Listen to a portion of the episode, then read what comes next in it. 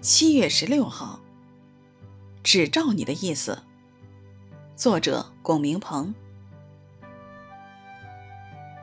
他就稍往前走，匍匐在地，祷告说：“我父啊，倘若可行，求你叫这杯离开我；然而不要照我的意思，只要照你的意思。”马太福音二十六章三十九节。主耶稣在克西马尼园中有三个门徒陪伴在他的身边，竟然都睡着了。主孤单一人匍匐在地祷告，独自担当全人类的罪担，到天父面前求问，是否可以把这苦杯撤去。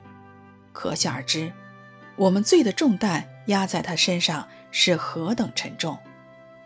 在这样的艰难中，主没有选择退后或放弃，而是继续寻求父美善的旨意，因为他对阿爸父说：“不要照我的意思，只要照你的意思。”基督在肉体的时候，既大声哀哭、流泪祷告，恳求那能救他免死的主，就因他的虔诚蒙了应允。虽然父能够救他免死，他依然在虔诚中选择顺服父的意思。以致最后蒙了应允，走上十字架的路。神的儿子耶稣基督在道成肉身的日子，即便面对死亡，也顺服父神，以至于死，且死在十字架上。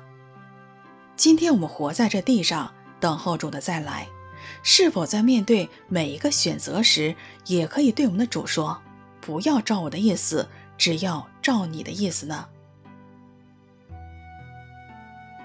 他就稍往前走，匍匐在地，祷告说：“我父啊，倘若可行，求你叫这杯离开我；然而不要照我的意思，只要照你的意思。”马太福音二十六章三十九节。